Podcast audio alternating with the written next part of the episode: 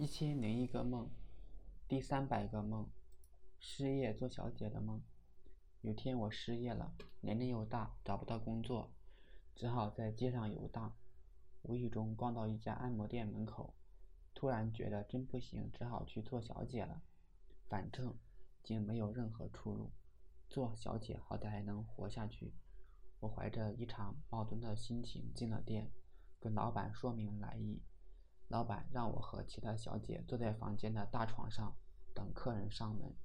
晚上行人冷清，我既害怕客人来，又希望客人来。其他小姐都坦然自若，坐得端端正正。我发现自己做不到，特别是有人在玻璃窗外指指点点的时候，我总觉得他们是在议论我，年纪这么大还做这一行。后来我干脆躺下。